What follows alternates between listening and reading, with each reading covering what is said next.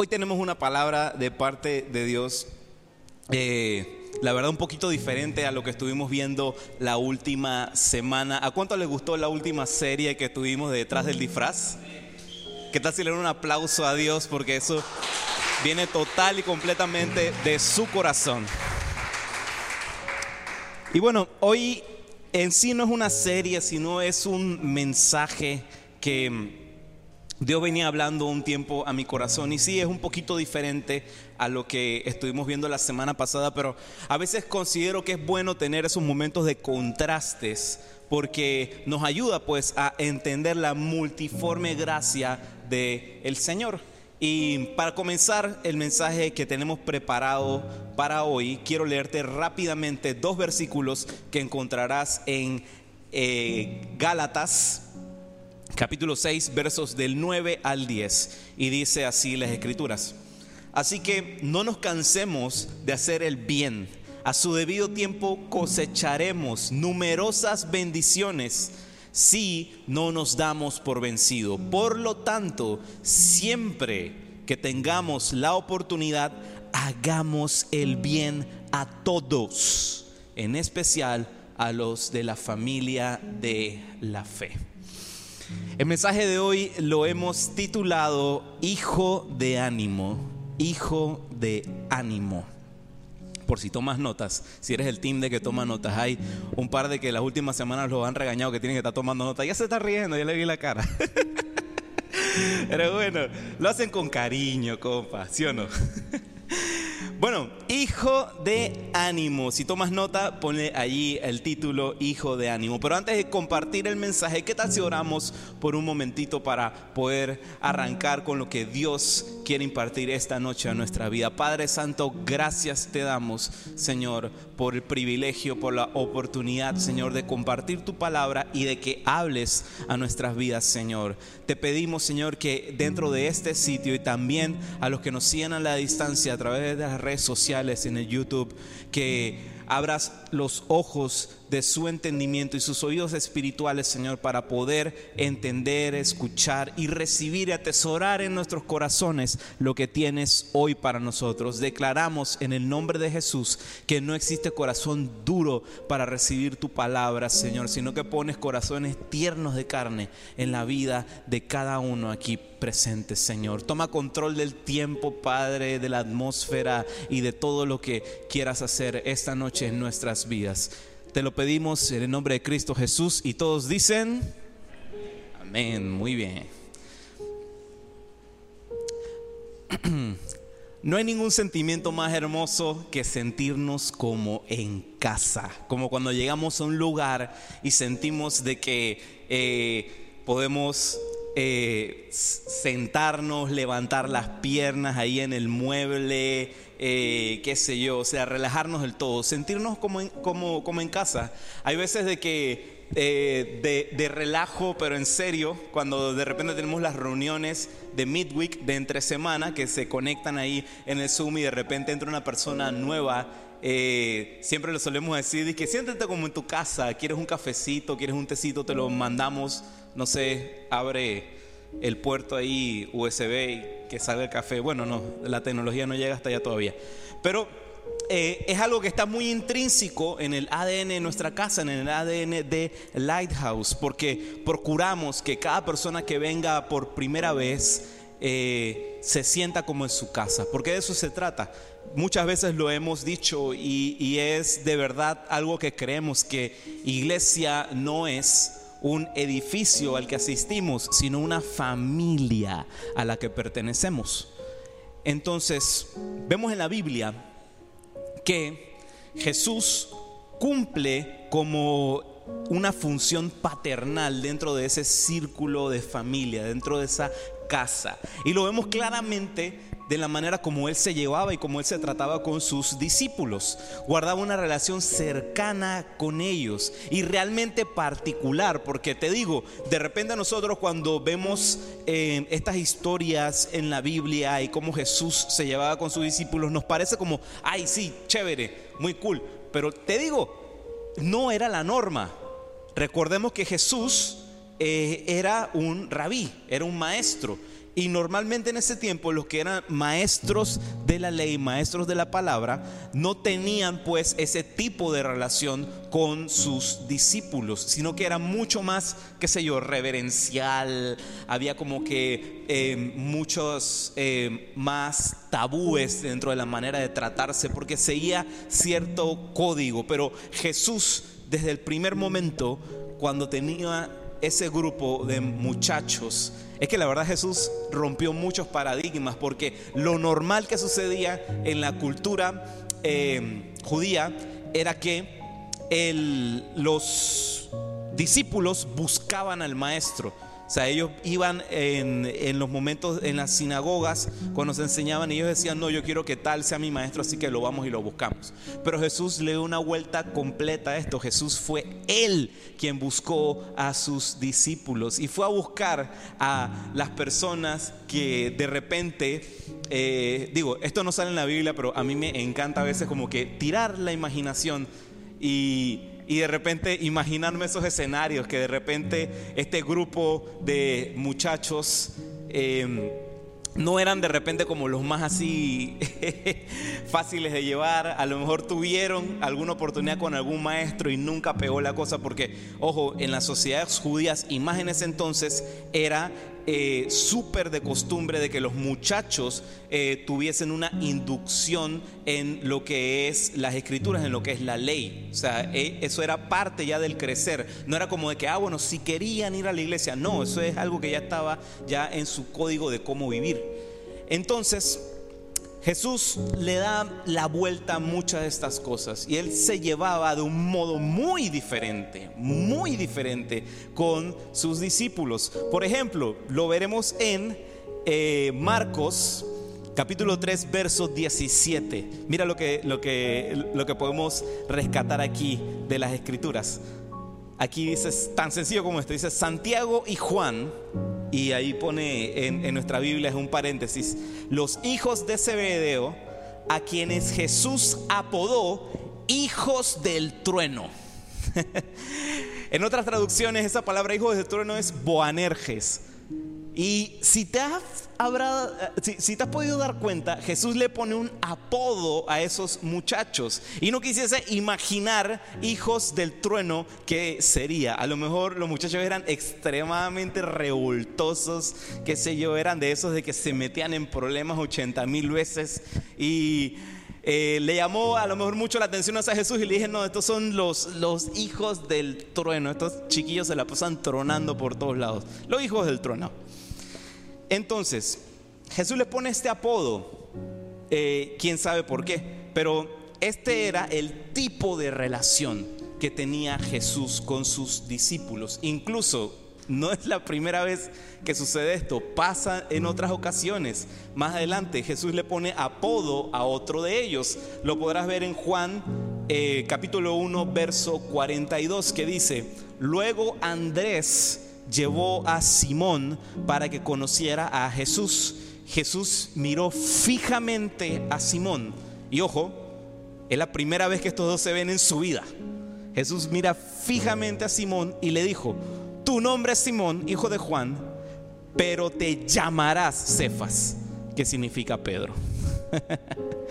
¡Qué loco! ¡Qué loco! O sea, si, si de verdad le metes un poquito de mente, es, es bien loco porque, o sea, es primera vez que estos dos se ven y Jesús lo agarra y le dice, eh, ah, tú te llamas Juan, pero ah, yo mejor te voy a llamar de ahora en adelante el Piedras. No sé, algo así pues, el Piedras. Entonces e, es, algo, es algo bien, bien rompedor esto, de que Jesús tenía esa clase de trato con sus discípulos. Así que esto aumentaba pues el hecho de que eran como una familia, eran muy, muy cercanos. Y veremos que, que, esto no solamente era algo que practicaba Jesús, sino que era algo que impartió como si fuese el ADN a sus discípulos. Em, ya que eso queda impreso muy en su corazón, porque ellos comienzan a vivir también de este modo, comienzan a vivir no solamente como los alumnos de un rabí, sino como familia como una familia, no como una organización, no como una institución, no como algo en lo que tenemos que estar escalando posición para llegar a cierto lugar. No, no, no, no, no, no, no, no, no. Familia, familia, familia. Vemos algo en el libro de los Hechos, en el capítulo 4.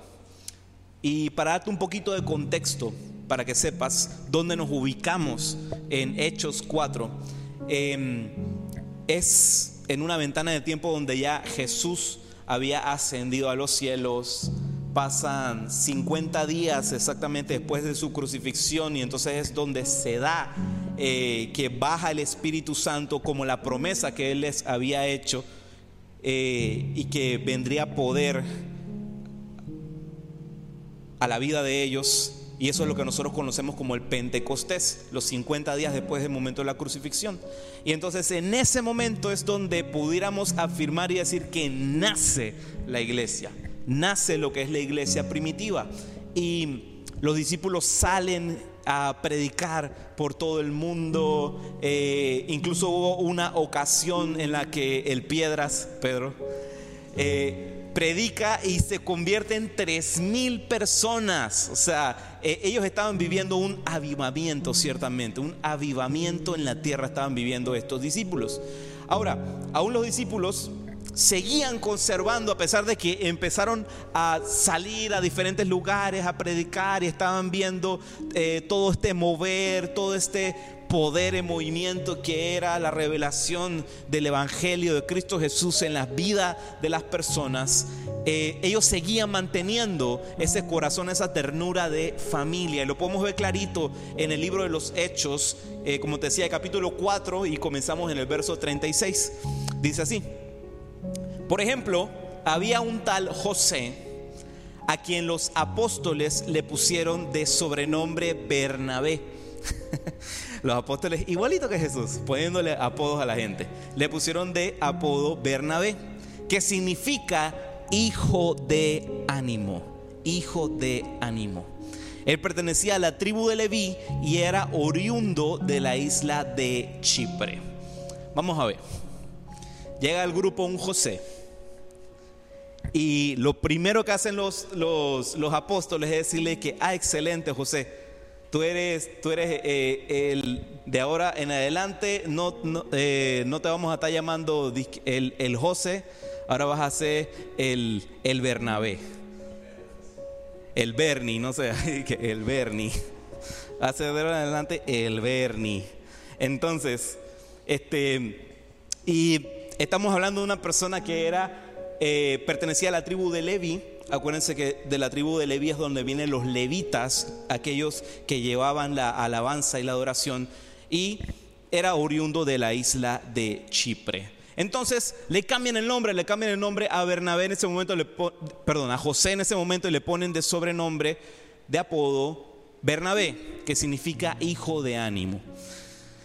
Y lo que Dios puso en mi corazón para compartirte esta tarde e, es lo que serían las características de un hijo de ánimo. Porque hay algo muy profundo en la vida de Bernabé que nos, que nos puede hablar como ejemplo para nuestra vida.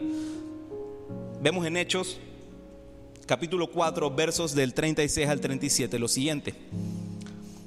Por ejemplo, había un tal José a quien los apóstoles le pusieron eh, el sobrenombre de Bernabé, como ya te leí, él pertenecía a la tribu de Leví y oriundo de la isla de Chipre. Y aquí viene lo importante. Vendió un campo que tenía y llevó el dinero a los apóstoles. La primera característica de un hijo de ánimo, porque ojo, este apodo que le ponen a José es porque veían estas características en él. La primera característica de un hijo de ánimo es que es generoso, es generoso. Bernabé no era alguien, como decirte, como sobresaliente, porque era alguien que recién había llegado a la familia, era nuevecito, pero ese nuevecito que recién había llegado en casa había dejado a los apóstoles boquiabiertos con el hecho de que era alguien generoso. Tenía muy claro Bernabé lo que es la cultura de el dar, del dar y de impulsar a que las cosas siguiesen adelante. Era un buen tipo el Bernabé, ¿verdad que sí? Eh? Alguien que te gustaría invitar a todos lados.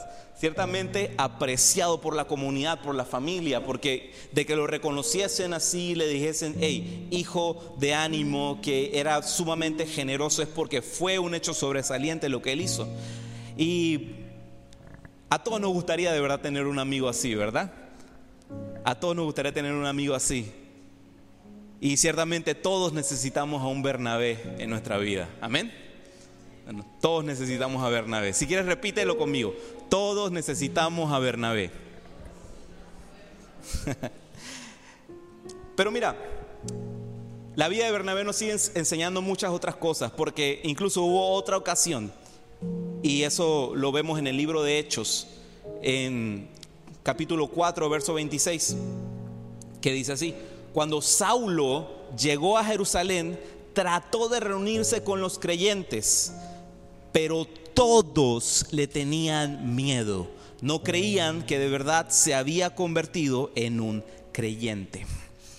Poquito de contexto. Saulo, Saulo. Si conoces un poco de la historia, de la iglesia primitiva, el tal Saulo era conocido como el perseguidor de los cristianos. Él había pedido eh, cartas de recomendación para él salir con todas las de la ley a meter presos a los cristianos. Él era sumamente celoso de la ley judía, así que su pasatiempo favorito era eso, era ir de ciudad en ciudad a perseguir a todos aquellos que se hacían llamar seguidores del camino, seguidores de Jesús. Entonces, eso era lo que a él le encantaba, le encantaba hacer. Él, él, él, él era muy apasionado por esa obra que estaba realizando.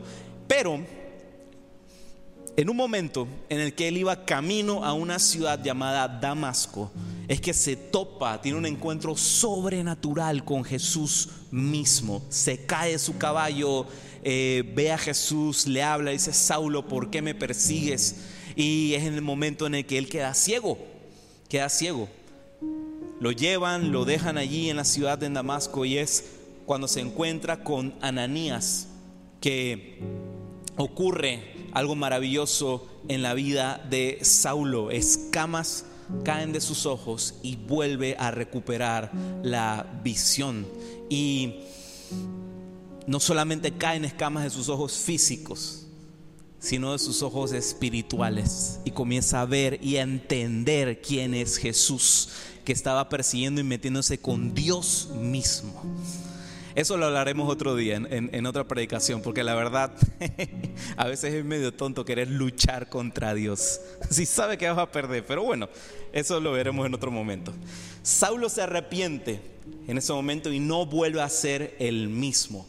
Va y decide encontrarse nuevamente con estos que él perseguía, que él metía en la cárcel porque tenía una sed, unas ansias de conocer más acerca de ese Jesús con el que él se encontró camino a Damasco. Y vemos a un Saulo que había tenido una transformación radical en su vida, radical. O sea, pasar de alguien que eh, perseguía, odiaba, maltrataba a un grupo en particular, a pasar a, querer ser parte de ese grupo, es algo sumamente loco, es una locura, pero son esas locuras hermosas que solamente Dios hace. Amén. Entonces, en Hechos capítulo 9, verso 27 vemos lo siguiente.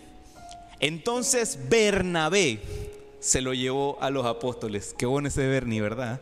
Bernabé se lo llevó a los apóstoles y les contó cómo Saulo había visto al Señor en el camino a Damasco y cómo el Señor le había hablado a Saulo. También les dijo que en Damasco Saulo había predicado con valentía en el nombre de Jesús.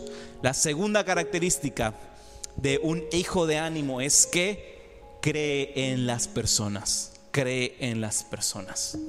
Mira, Bernabé cree en Saulo porque recuerda que en su momento, cuando él llega por primera vez a esta comunidad, que nadie lo conocía, que es eh, el, el nuevo, pues así, nadie lo conocía, eh, lo recibieron, lo recibieron con los brazos abiertos, lo recibieron tal y como era, amado y aceptado. Del mismo modo, un hijo de ánimo recibe a la gente tal y como es, tal y como es. Y no solamente recibe Bernabé a Saulo, sino que él se toma la molestia de sentarse y de escuchar su testimonio, porque, ojo, Bernabé no estuvo en Damasco.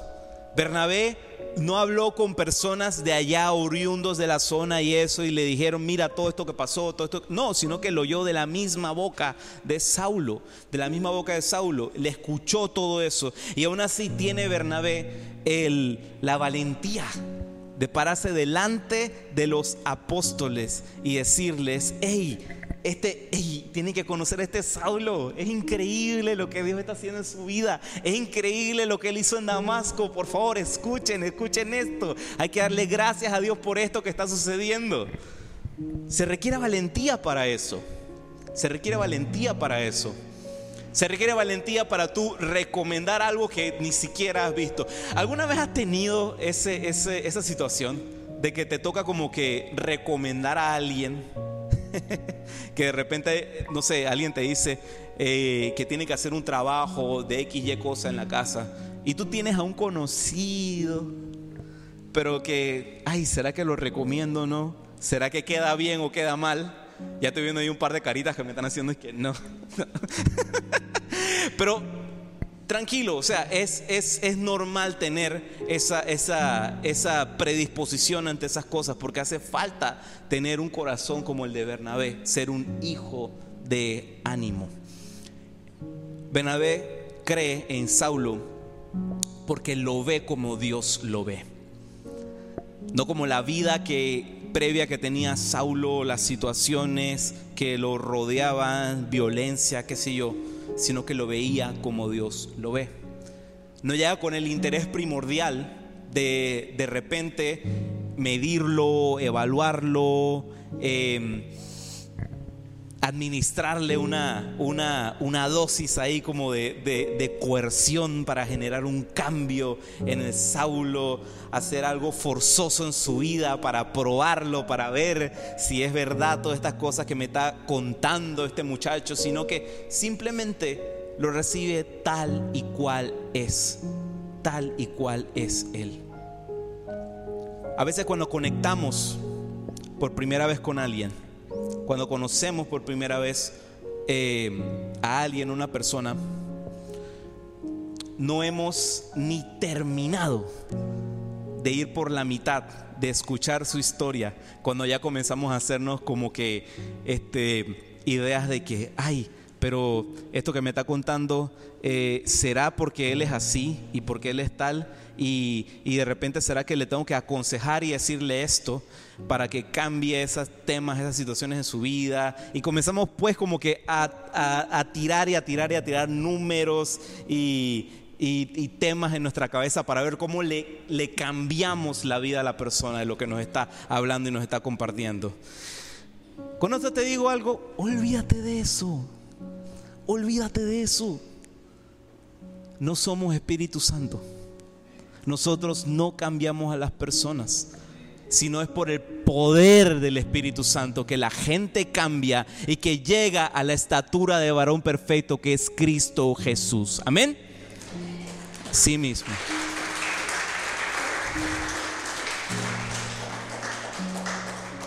Es Él quien lo hace.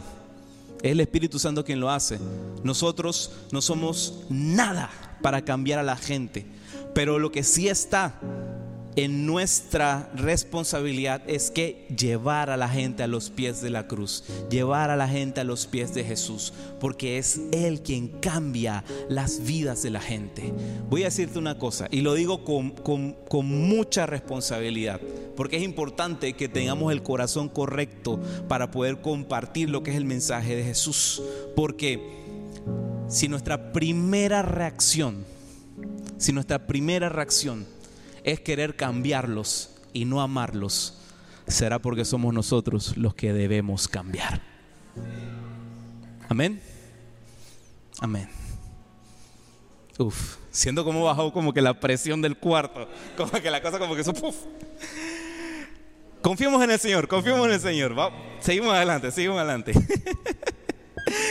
bueno, en otra ocasión, mira lo que vivimos con, el buen Bernie, con el buen Bernabé. En Hechos de los Apóstoles, en, el capítulo 11, verso 22, vemos lo siguiente.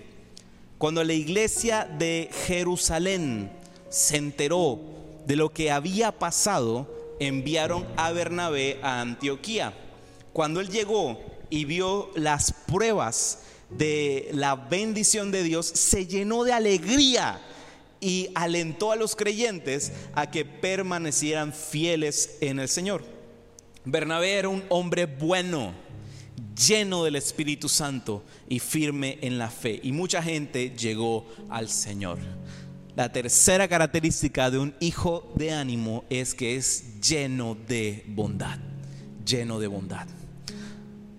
Los apóstoles ven algo que les voló la cabeza cuando estaban viendo lo que estaba sucediendo en eh, Antioquía. Porque gente no judía, o sea, gente gentil, que no conocía ni tenía idea quién era Dios, porque por lo menos los judíos tenían un contexto de eh, lo, que era eh, la ley, lo que era eh, Jehová, o sea, lo que eran Abraham, Moisés, Jacob. Ellos tenían ese contexto, ellos creían en Dios, pero los gentiles estaban totalmente fuera de contexto. Así que eso fue algo que a los apóstoles les voló la cabeza.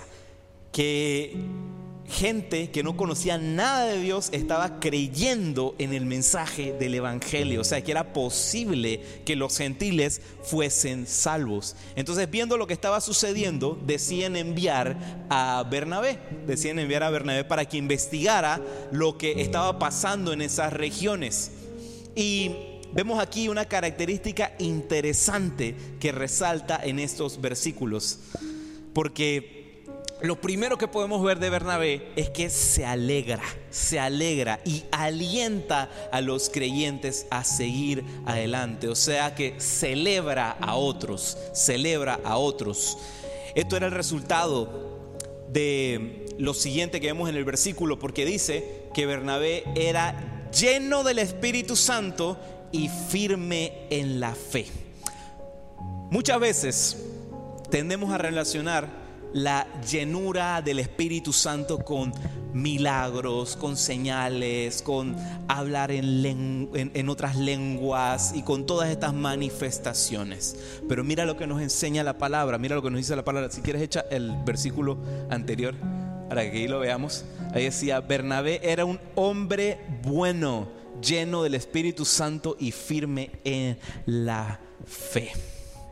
En otras palabras, muchas veces asociamos eso con lo otro, pero si quieres ser realmente lleno del Espíritu Santo, lo primero que debes aprender a hacer es celebrar a otros. Celebrar a otros. Celebrar a otros.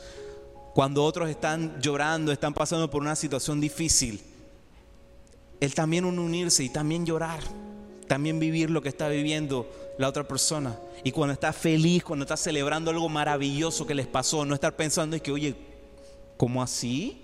Ay, a ti te está yendo tan bien. No, sino simplemente decir, hey, me alegro, me alegro de verdad, sigue adelante, te celebro, doy gracias a Dios por lo que está pasando en tu vida, porque sabes que si no le das gracias a Dios por eso, será porque a lo mejor tú no quieres que te pase a ti también. ¿Cuándo fue la última vez que celebraste a alguien? ¿Cuándo fue la última vez que diste gracias a Dios por lo maravilloso que está pasando en la vida de mi amigo? Lo maravilloso que está pasando en la vida de mi familiar, la vida de mi hermano. ¿Cuándo fue la última vez que celebraste? Por eso, y repite conmigo, todos necesitamos a Bernabé. Todos necesitamos a Bernabé. Sigamos viendo más adelante otras cositas de la vida del, del buen Bernie. en los Hechos de los Apóstoles, capítulo 12, verso 25, vemos lo siguiente. Cuando Bernabé y Saulo terminaron su misión en Jerusalén, regresaron llevándose con ellos a Juan Marcos. La siguiente característica de un hijo de ánimo es que levanta a otros, levanta a otros. Bernabé da la cara por Saulo en los versículos que vimos eh, anterior ante los apóstoles, pero él no se queda solamente en hacer eso por la vía de Saulo, sino que él anhela, él persigue, él ve de qué manera puede levantar a otros, así igual como lo hizo con Saulo. Y entonces encuentra la oportunidad con este muchachito llamado Juan Marcos, con Juan Marcos. Entonces, ¿quién era? Otro nuevecito en la familia, lo más seguro así también recién llegado, que no sabía ni cómo hacer, ni cómo actuar, ni a quién pegarse. Y entonces Bernabé lo ve, ah, este es el que vamos a levantar. Así como hicieron cuando yo llegué a casa, este es el que vamos a levantar. Entonces, a lo mejor no, no, lo conocía ni nada, pero eso no fue obstáculo para Bernabé. Eso no fue obstáculo para que Bernabé viera a Juan Marcos como Dios lo veía.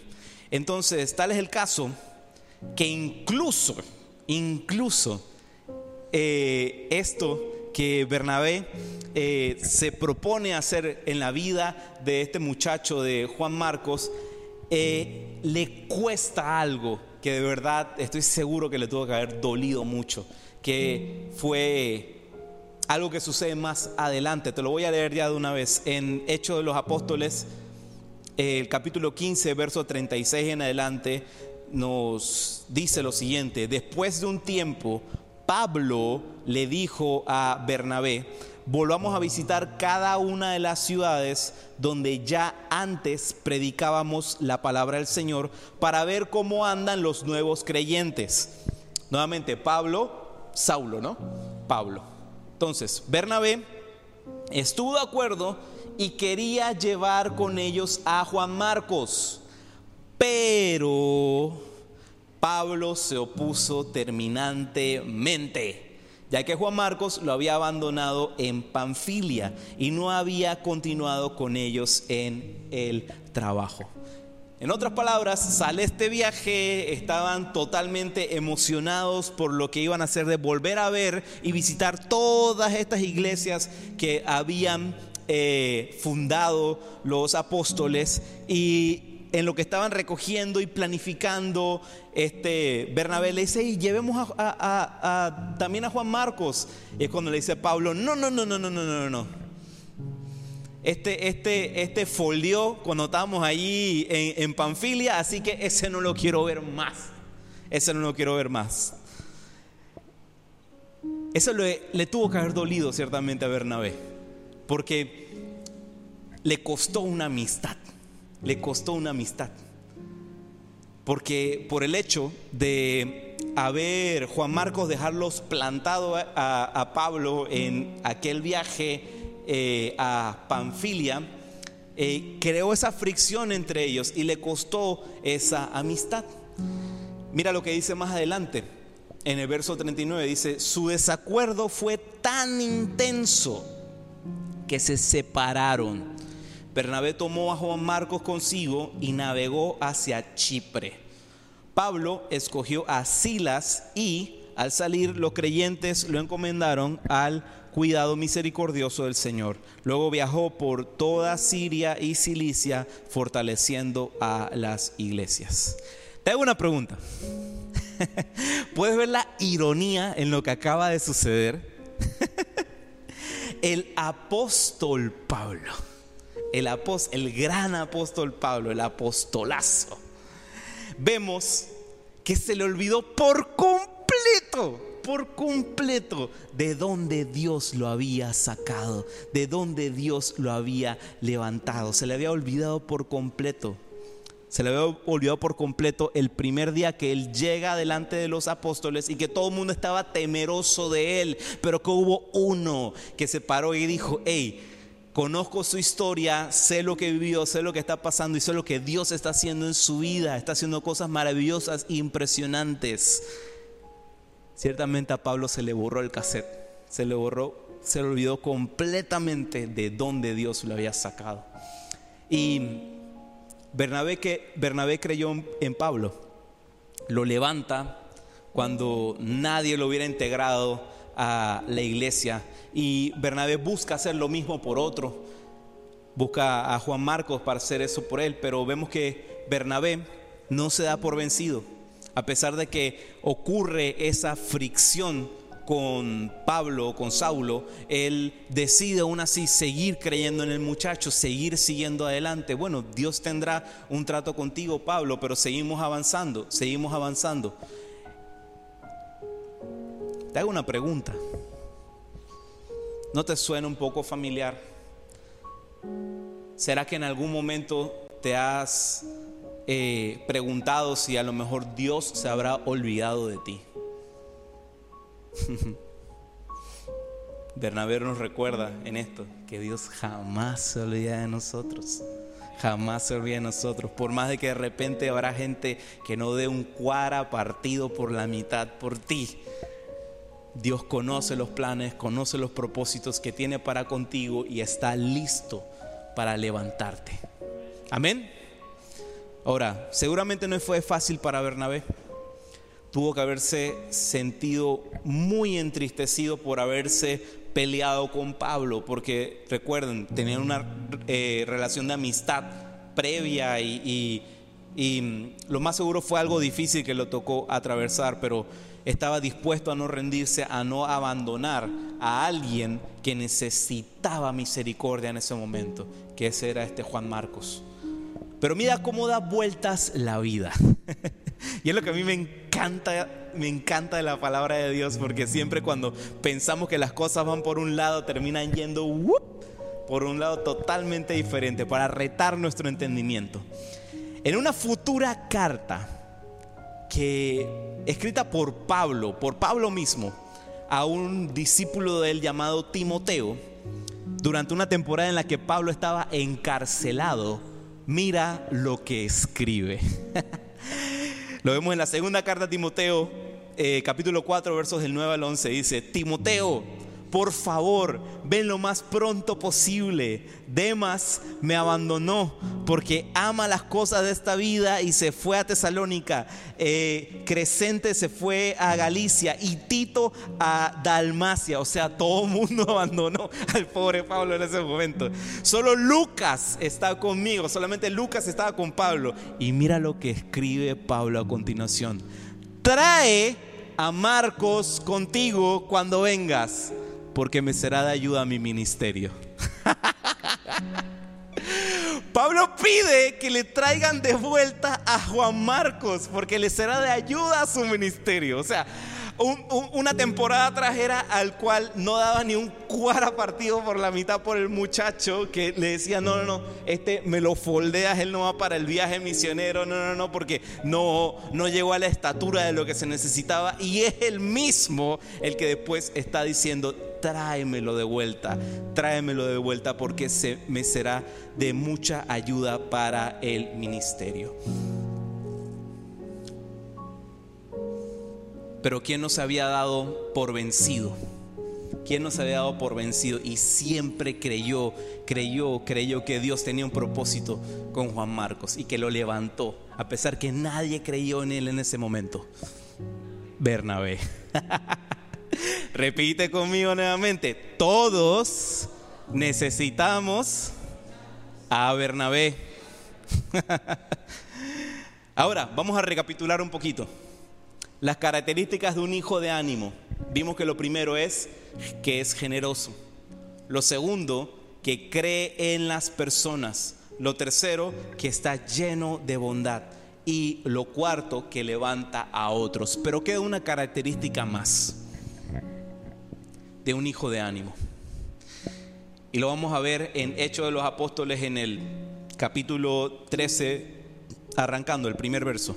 Dice así las escrituras. Entre los profetas y maestros de la iglesia de Antioquía de Siria se encontraba Bernabé. Me da risa a veces cuando veo al Berni por todos lados. Estaba Bernabé, estaba Simeón, llamado el Negro.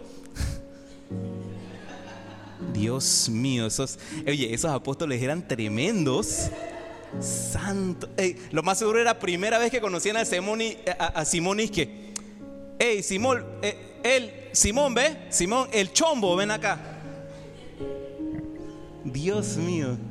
Ni siquiera ponerle que el afroamericano. No mentira, esas son tonterías de nosotros hoy en día.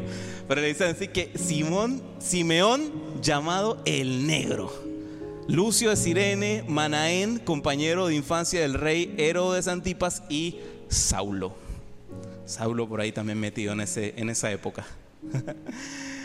sí que eran confianzudos esos, apóstoles. Cuando yo leí, cuando, estuve estudiando esto, sí me quedé, que ¿cómo así que lo llamaban a Simón? El negro, ahí mismito. Pero bueno, sí, oye, si al otro le habían dicho el piedras, también me imagino que le pueden haber dicho así a otro.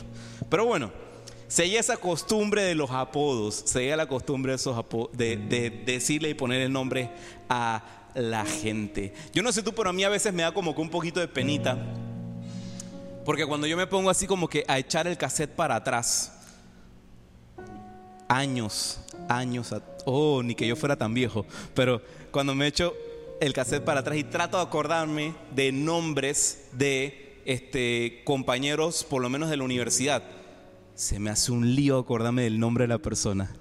Pero de una vez me acuerdo del apodo, de una vez me acuerdo del apodo. Uno que le llamábamos pantalón, a otro que le llamamos, el, eh, eh, al otro le llamábamos gordita, no me acuerdo por qué le decíamos gordita. Santo Dios. No, era, era un muchacho, no una mujer. Como te decía una mujer, dice, oye, gordita, no, eso está feo pero me acuerdo de esas cosas. Es que es como algo muy intrínseco en nosotros ponerle sobrenombres a la gente. Incluso, incluso, o sea, eh, si, si me conoces a mí de un, de, un tiempo, sabrás de que este, yo a mi esposa no la suelo llamar así que por su nombre, sino que la llamo Bonnie. Y ella me llama Bonnie a mí. Así que tenemos esa relación, ese sobrenombre. E incluso cuando yo me presento con la gente, eh, hay veces que al comienzo me presento y le digo, me llamo José, pero la gente, mis amigos todos me llaman Toño. Así que eso es algo muy normal, es algo muy intrínseco en nuestra cultura, el tener los apodos, porque el apodo determina cercanía, como lo estuvimos viendo.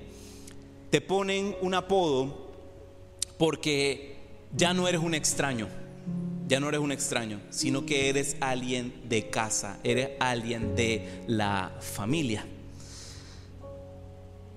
Y esto me hizo pensar en algo. ¿Tendrá Dios apodos para nosotros? ¿Tendrá Dios un apodo para ti? Hay algo muy hermoso que podemos leer en Apocalipsis, en el capítulo 2, verso 17, que dice así. Todo el que tenga oídos para oír debe escuchar el Espíritu y entender lo que Él dice a las iglesias. A todos los que salgan vencedores les daré del maná que ha sido escondido en el cielo y le daré a cada uno una piedra blanca y en la piedra estará grabado un nombre nuevo que nadie comprende aparte de aquel que lo recibe. Dios tiene sobrenombres, Dios tiene apodos. Dios tiene apodos para cada uno de ustedes. Dios tiene apodos para cada uno de sus hijos porque son de parte de la familia. Amén. ¿Qué tal si no un aplauso al Señor? De verdad que a mí me emocionó esto. Dios tiene un nombre para ti. Dios tiene un nombre para ti. Ahora, volvamos nuevamente por un momentito al, al, libro de los Hechos. En Hechos, capítulo 24, versos del 2 al 3, dice, cierto día, mientras estos hombres adoraban al Señor y ayunaban, el Espíritu Santo dijo, díganle a Bernabé y a Saulo, eh, no, designen a Bernabé y a Saulo para el trabajo especial al cual los he llamado. Así que después de pasar más tiempo en ayuno y oración, les impusieron las manos y los enviaron. Qué curioso, cuando leí eso y me quedé, qué, qué curioso, de que el Espíritu Santo llama a José, en este caso José, pues porque su apodo era Bernabé, llama a Bernabé por su apodo, pero a Saulo lo sigue llamando por su nombre. Lo sigue llamando por su nombre, a pesar de que, de que ya no era conocido como Saulo, sino como Pablo. Llama a Bernabé por su, por, por, por su apodo. Y fue algo, fue algo no sé, pues, que, que, que, me llamó, me llamó mucho la curiosidad, que el Espíritu Santo desde ese momento lo llama por su nombre porque comienza a decir a su vida que aquel era un hijo de ánimo, ciertamente. Hay personas que desde el momento que reciben de repente como que, así como ven aquí, como un, como un cargo, como una misión especial, eh, eh, como una posición especial, como una asignación especial, un título, como a veces lo llamamos nosotros, cambian completamente. Cambian completamente. Cambian completamente. No sé por qué sucede eso. Bueno, somos humanos. somos humanos pero hay personas que cambian completamente, eh, se, les sube a la cabeza ese asunto y quieres de repente pedirles ayuda, pedirles un apoyo en algo y prácticamente tienes como que sacar cita para que te den una respuesta. Pero bueno, eso no pasa aquí, eso no pasa aquí en, en Lighthouse, pasará en otros lados, pero aquí no. Bernabé no era así, Bernabé no era así. Vemos que él y Saulo son enviados y aún así, y aún así, con que tenían una asignación súper importante de parte del Espíritu Santo, ¿qué hacen ellos? Decide quedarse un tiempo más, quedarse quietos un tiempo más, orando y ayunando. No salieron ahí disparados de que el Espíritu me dijo y yo tengo que hacer tal y tal y tal. No, se quedaron un tiempo más orando, ayunando y solo estando 100% seguros y convencidos en su corazón de que tenían que emprender, emprenden el viaje. Y es la quinta y última característica de un hijo de ánimo, que es simplemente un creyente. es simplemente un creyente. No es ni un apóstol, ni un diácono, ni un pastor.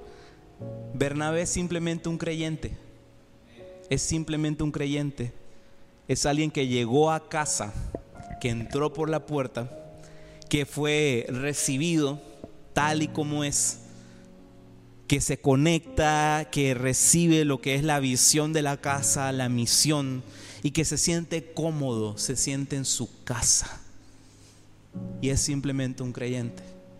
Pero las cosas maravillosas que Dios enseñó a través de la vida de ese simple creyente, ¿verdad?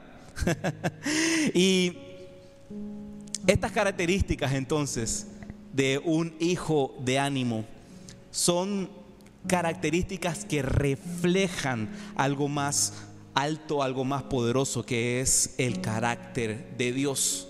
Porque, número uno, Dios es generoso. Y por eso se refleja en los que son generosos. Número dos, Dios te recibe tal cual eres por eso se refleja en quienes creen en los demás. Número tres, Dios es lleno de bondad. Por eso se refleja en los que son llenos de bondad, porque son llenos del Espíritu Santo y son firmes en la fe. Y cuarto, Dios no se da por vencido. Dios nunca se da por vencido. Pero eso se refleja en aquellos que tampoco se dan por vencido por otros, que deciden levantar a otros. Y Dios es sencillo. Dios es sencillo. Dios es sencillo. Muchas veces somos nosotros los que empezamos a complicar a Dios. Pero Dios es sencillo. Dios es sencillo. Por eso se refleja en cada creyente. En cada creyente. ¿Sabes qué es lo más hermoso de la historia de Juan Marcos? De Juan Marcos. Es que lo último lo último que se hubiese pensado de aquel muchacho que en un momento eh, foldeó este viaje a, Panfilia y que eh, pasó por, por, todas estas situaciones, eh, ese muchacho, ese Juan Marcos, iba a ser exactamente el mismo que escribió el Evangelio de Marcos. qué loco, qué loco cómo, cómo, cómo viene de eso y termina siendo esto de acá. Pero porque alguien creyó en él. Pero es porque alguien creyó en él. Ciertamente, todos necesitamos un Bernabé, ¿verdad? Todos necesitamos un Bernabé. Toda iglesia necesita un Bernabé. De verdad que sí, de verdad que sí. Pero sabes qué? Por encima de todo, lo que te he estado diciendo durante estos minutos, por encima de todo, ¿sabes qué es lo que más necesita tu iglesia? Lo que más necesita esta iglesia, lo que más necesita la iglesia de Cristo Jesús. Haz lo siguiente conmigo, levanta la mano así y pon el dedito así. Y bájala así. Ponla así y así. Respondí o no te respondí? Lo que más necesita la iglesia es a ti. Es a ti. Es a ti. Porque en algún momento, en algún momento, Dios dispondrá que tú seas un Bernabé para otro que tú seas un Bernabé para otro, que tú seas alguien que levante a una persona, que tú seas alguien que crea en una persona, que tú seas alguien que se comprometa con una persona. Alguien que ame a los demás. No por lo que puedan aportar, por lo que pueden hacer, sino por lo que ellos son para Dios. Amén. Y ese es el corazón de esta casa. Ese es el corazón de Lighthouse. Durante este último año, Dios nos ha bendecido con esta oportunidad de emprender esta obra, emprender esto que estamos haciendo. Y de verdad que nosotros creemos, confiamos y hay algo en nuestro corazón que arde de que para el próximo año vienen cosas grandes para este sitio, vienen cosas grandes para esta familia. Dios está preparando a las personas. Este año, este año ha sido un año de entrenamiento, un año para sumergirnos en la palabra de Dios, para de repente confrontar algunos conceptos y algunas cadenas de religiosidad que todavía estaban por ahí estorbando o de repente que necesitabas empezar a conocer y profundizar un poco más tu relación con Jesús para que aquel remanente entre por esa puerta y llegue a esta casa y que el que entre por ahí sea recibido como se lo merece. Amén. ¿Qué tal si nos colocamos sobre nuestros pies?